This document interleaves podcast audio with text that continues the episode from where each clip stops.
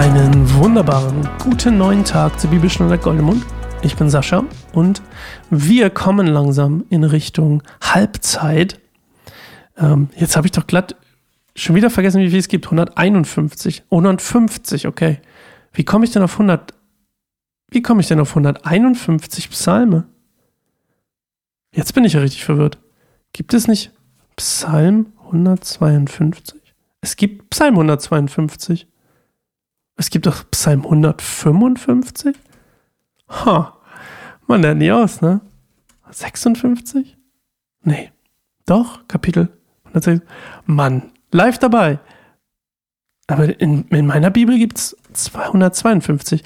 Mensch, das wusste ich gar nicht. Ich wusste nicht, dass in verschiedenen Übersetzungen verschiedene Anzahlen von Psalmen stehen.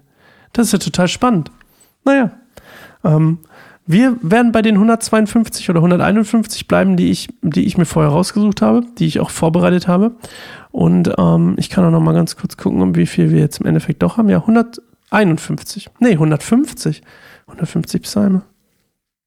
Ach, siehst du? Jetzt habe ich es rausgefunden. Mensch, völlig verwirrt. 150 Psalme, die, das sind doch die, die in meiner Bibel stehen. Aber natürlich der Prolog und der Epilog, also diese Zusammenfassung zu den jeweiligen ähm, Psalmen, die habe ich mitgezählt. Deswegen 152 Folgen, aber 150 Psalme. Heute aber erstmal, bevor das verwirrend war, Psalm 67. Und bevor wir es machen, möchte ich kurz beten, kurz still werden nach dem ganzen Gebrabbel und dann in Gottes Wort einsteigen. Jesus, danke, dass du uns unser Wort gegeben hast, ähm, äh, dein Wort gegeben hast für uns, ähm, dass das so ein Segen ist, dass wir das einfach lesen können. Und äh, danke, dass du uns auch immer wieder den Horizont erweiterst und dass das gerade ein schönes Beispiel dafür war, dass wir, dass ich gerade festgestellt habe, es gibt tatsächlich noch mehr Psalme als 150, ähm, die nur nicht in meiner Bibel stehen.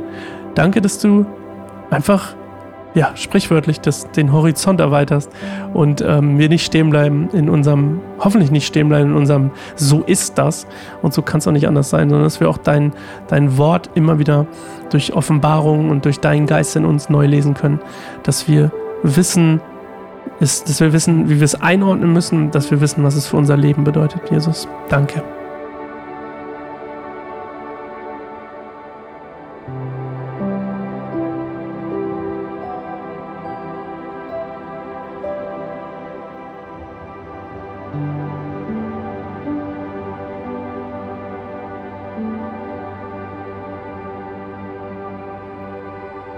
Gott sei uns gnädig und segne uns. Er lasse sein Angesicht gnädig über uns leuchten. Auf der ganzen Welt soll dein Weg bekannt werden. Alle Menschen sollen sehen, wie du hilfst. Gott, die Völker sollen dir danken. Alle Völker sollen dich loben.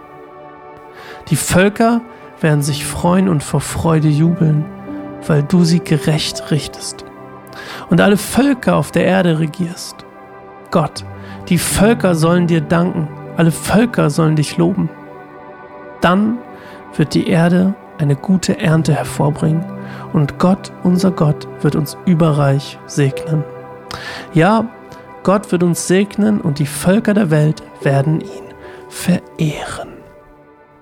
Also, Psalm 67, du merkst, wir sind gerade in so einem Thema, denn auch das hier ist ein Psalm, der wahrscheinlich wiederholt wurde.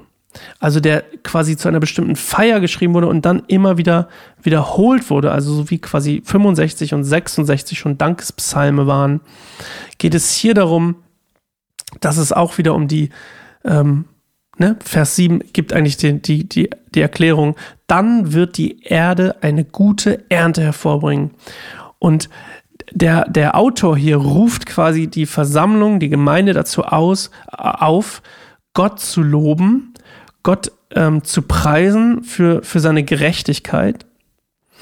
Und Achtung, warum? Damit die Ernte gut wird, damit die Erde gute Ernte hervorbringt.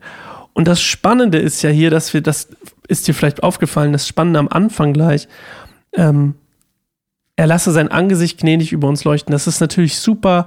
Es ist so, zumindest bei mir ist das so, äh, Angesicht leuchten über dir, Vater unser mäßig. Und so eingeprägt in meinem Kopf. Ähm, dass ich, dass ich das spannend finde, dass das hier so mit drin steht. Ich kann mir auch gut vorstellen, dass Jesus das aufgegriffen hat, ähm, zumindest ansatzweise so aufgegriffen hat von der, von der Wortwahl. Bedeutet natürlich, er lasse sein Angesicht gnädig über uns leuchten, bedeutet natürlich übersetzt, dass es äh, darum geht, dass ein Mensch in der Gunst quasi Gottes steht. Also sein Angesicht leuchten bedeutet nicht, dass er da ähm, weiß ich nicht, dass da die Sonne aufgeht, sondern dass, dass Gott quasi seine Gunst und seine Gnade und seine, seinen Segen einem Menschen ähm, zukommen lässt. Das bedeutet das. Ja, und das ist eigentlich schon alles zu diesem Vers. Und meine Frage an dich heute ist, ähm, ganz simpel eigentlich. Zumindest steht sie hier so ganz simpel. Und ich, ja, ja, wir nehmen sie einfach mal, ist ein bisschen einfacher. Wofür bist du heute dankbar? Mach dir bewusst, wofür du heute mal dankbar bist. Wir sind ja gerade in diesem Dankespsalm und diesen Gott preisen für, für etwas, damit die Ernte gut wird und diese ganzen Sachen.